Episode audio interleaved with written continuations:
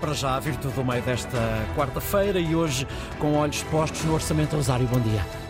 Tem mesmo de ser. O Orçamento de Estado para 24 vai ser aprovado hoje no Parlamento, cumprindo assim uma vontade do Presidente da República, que decidiu aceitar oficialmente a demissão do Primeiro-Ministro apenas depois da aprovação das contas para o próximo ano. Mas, se o PS não ganhar as eleições, é previsível que para o segundo semestre de 2024 haja um orçamento retificativo ou suplementar.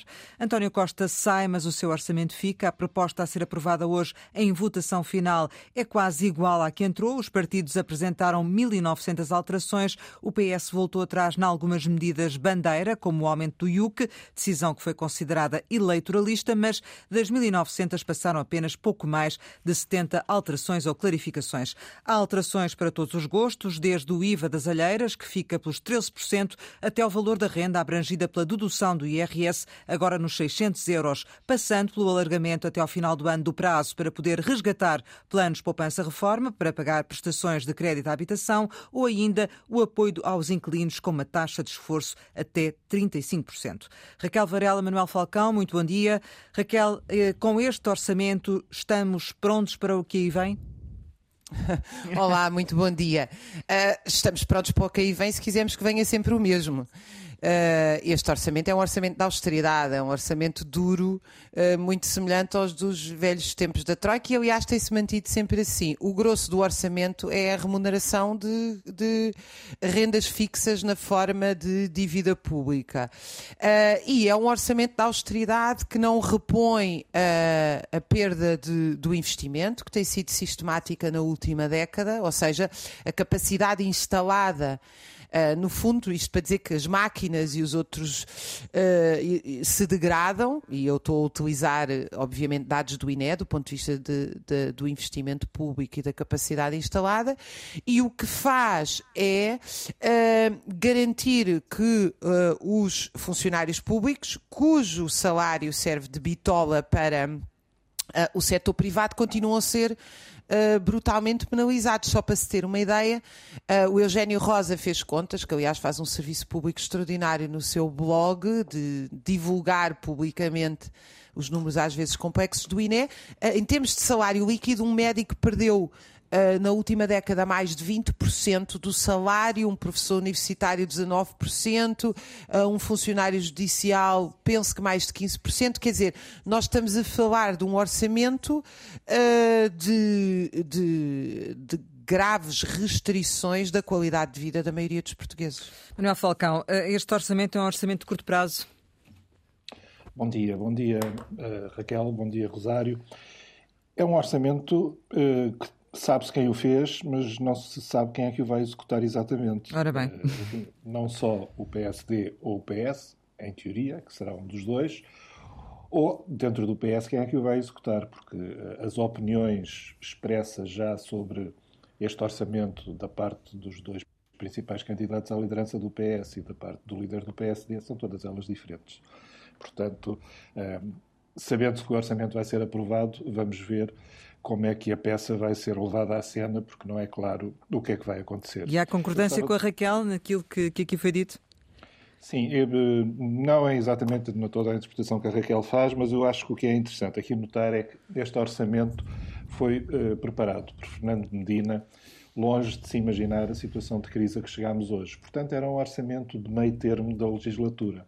Era um orçamento de consolidação das contas, nas suas próprias palavras, e era um orçamento mais virado para criar condições, quando fosse o período normal pré-eleitoral, para se alargar os cordões à Bolsa e então desencadear toda a série de coisas que costumam acontecer antes de haver eleições.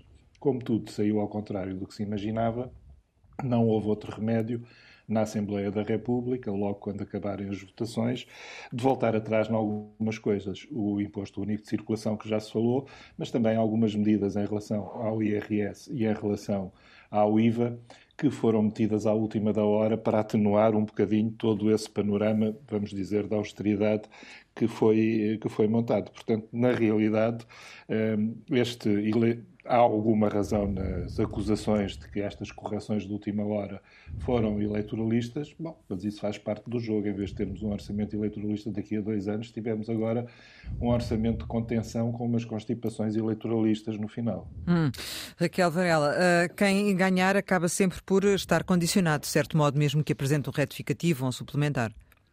Sim, mas eu não, eu não, não sei se é condicionado, se é uma vontade. Ou hum. seja, na verdade, isto é um orçamento apresentado pelo PS que o PSD, através de Marcelo Rebelo de Sousa, quis que fosse aprovado. Portanto, eu não acho que esteja exatamente condicionado. Eu acho que realmente, no quadro que aquilo que é hoje a União Europeia e as opções de Portugal, hoje não, há certamente mais de duas ou três décadas, a, a, a margem de, enfim, de real decisão, vontade de decidir, eu gostaria de mais dizer do que real decisão, porque vontade, porque decisão há sempre. Nós somos sempre donos do nosso destino e, portanto, fazemos escolhas quando não queremos ser.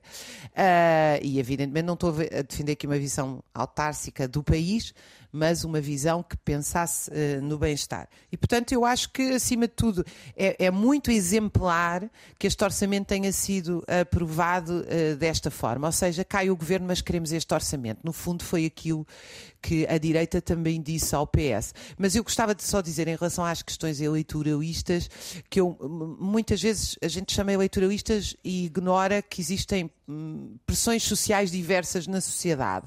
A verdade é que a questão do IUC eh, não é só uma questão eleitoral, gerou fortes protestos, gerou manifestações em várias cidades do país a e retirada, um certo... do, a retirada da medida, Sim, não é? a, a retirada da medida, exatamente. A retirada da medida, ela também é uma resposta a uma coisa que existe pouco em Portugal, que são protestos reais. Uh, e isso, enfim, pelo menos assinalar alguns não é mal de todo. A questão é se o governo não tivesse caído, se a medida se mantinha, não é? Daí, daí, daí essa observação. Sim, claro, nunca, nunca saberemos bem. Manuel, a, a vontade de Marcelo é a vontade do PSD, como no fundo a Raquel aqui nos dizia? Penso que é um bocadinho, eh, é uma análise possível.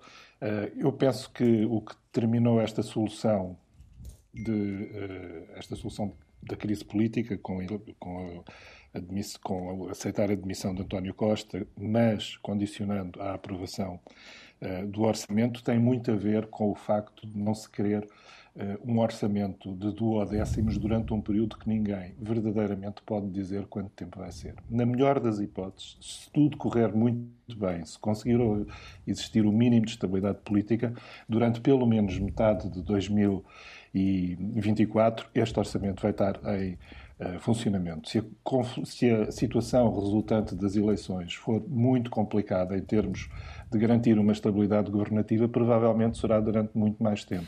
Vamos ver se não será ainda um orçamento também para duodécimos. Manuel Falcão, Raquel Varela, obrigada pela vossa participação em Ver Tudo Bem. Regressamos amanhã com o Manuel Falcão e o João Goberto. E daqui a muito pouco em podcast.